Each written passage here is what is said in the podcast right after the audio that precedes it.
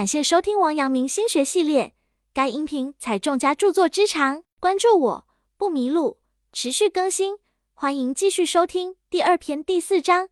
该篇具体讲解王阳明心学内容，有圣贤古训，又有当代意义和举例，一定要认真听讲或者重复去听，并充分结合自身经历和感受，这样才能够更好的领悟心学智慧。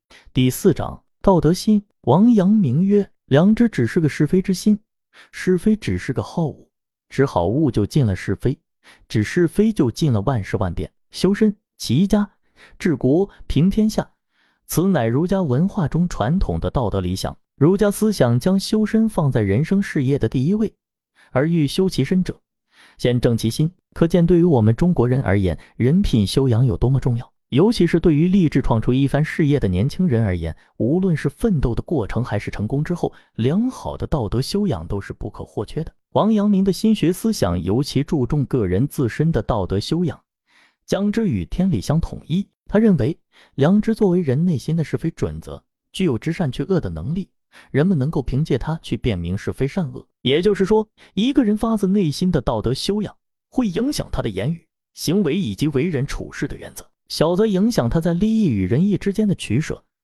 大则影响他的人生道路是荆棘满布还是一片坦途。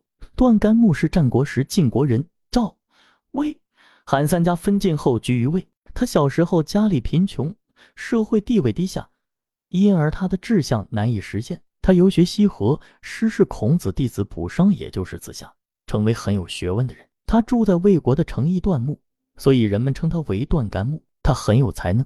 但不愿做官。魏国国君魏文侯曾经登门去拜访他，想授给他官爵，他却避而不见，越墙逃走了。从此，魏文侯更加敬重他。每当乘车路过他家门时，就下车扶着车前的横木走过去，以表示对段干木的尊敬。他的车夫感到纳闷：段干木不过一介草民，您经过他的草房表示敬意，不是太过分吗？魏文侯答道：段干木是一位贤者。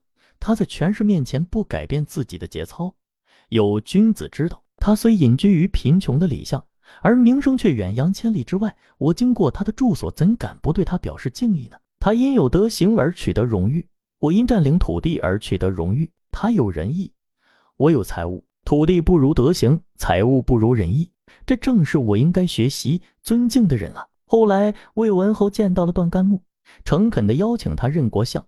段干木谢绝了。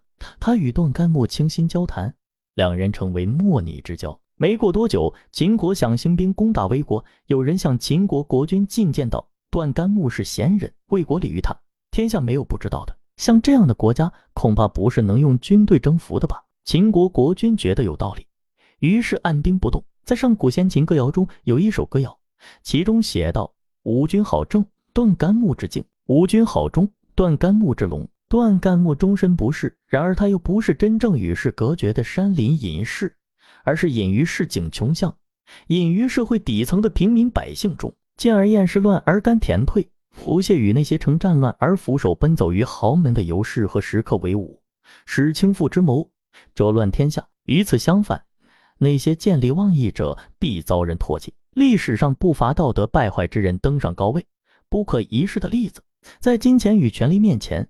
人们会质疑，良好的道德品质还有何用？然而，真实的历史给了我们最好的印证：没有良好的道德品质，再位高权重、大富大贵之人，也会不得善终，惨淡收场。秦朝宰相赵高为官期间，横征暴敛，滥杀无辜，却官居高位，一人之下，万人之上。汉末董卓个性粗暴、奸诈无比，却自封相国，专断朝政，凶暴淫乱。无法无天。唐朝的李林甫，为人奸诈阴险，手段卑鄙，世称口有蜜，腹有剑，受贿无度，生活奢华，却官至宰相。南宋的奸相秦桧，其人残忍阴险，陷害忠良，卖国投降，却能为相十九年。然而赵高后来为子婴所杀，董卓为王允等人所杀。李林甫的腐败最终引发了安史之乱，留下千古骂名。秦桧死后被铸贵相。永世不得翻身，官居高位固然令人称羡，但他们的下场像是人清楚地昭示了罔顾道德、埋没良心而得来的荣华富贵，是以令人唾弃、遗臭万年为代价的。在追逐成功的人生道路上，获得一定的社会地位是成功的一个重要方面。然而，地位有两层含义：一是外在的权位高低，一是在众人心目中的位置。有远见之人看重赢得身前身后名，鼠目寸光之人只见眼前的风光，而听不到背后的骂名。上述道德败坏之人，无不因其外在的权位而一时风光，却背负着世人的唾骂而不自知。王阳明忠君爱国，体恤百姓，鞠躬尽瘁，死而后已，因此流芳百世。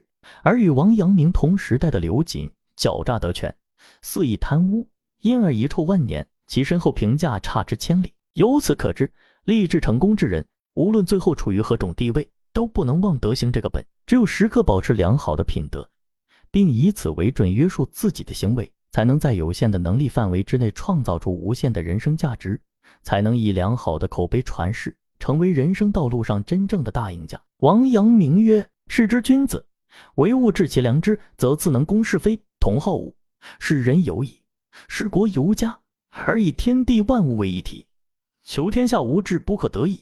高尚的品德与出众的才能是获得成功的两个必备条件。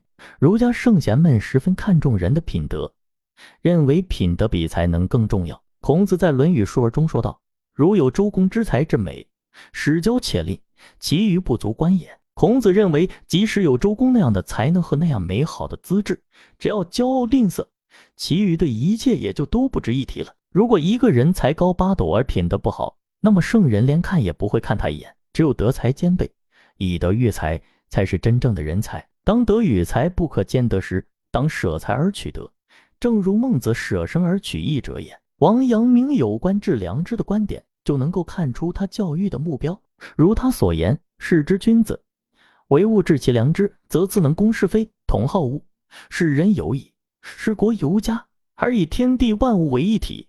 求天下无治不可得已。”心学推崇心即理的思想，致良知在这一基础上是可能的，也是必要的。王阳明认为，世上的君子，只要专心于修养自身品德，那么自然能够公正的辨别是非好恶，像对待自己那样对待他人，将国事等同家事一样关心，把天地万物看作一个整体，从而求得天下的大治。因此，致良知不仅是为学之道，更是育人之道，重在育人之德。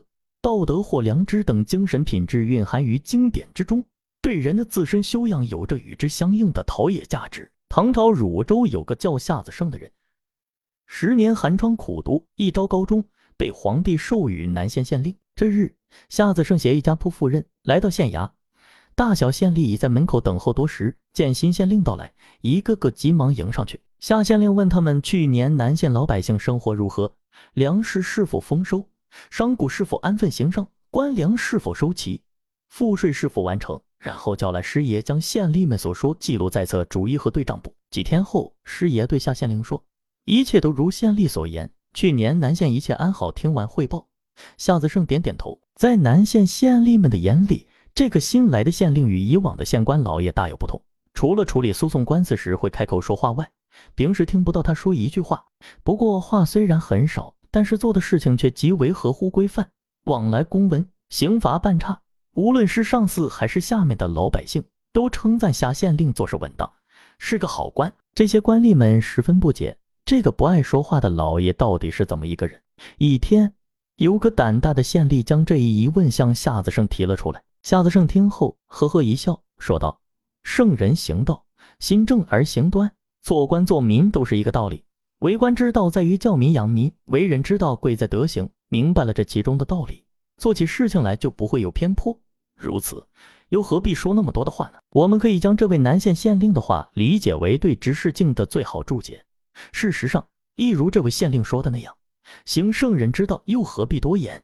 行守在之，这是心灵净化、涵养提升的必然结果。由此，对人忠信而不诡诈，与人交往而不奸猾。堂堂正正做人，端端正正做事。与此相对，再多的话都不过是水中倒影，没有实际意义。本节结束，感谢收听王阳明心学系列。该音频采众家著作之长，关注我不迷路，持续更新，欢迎继续收听。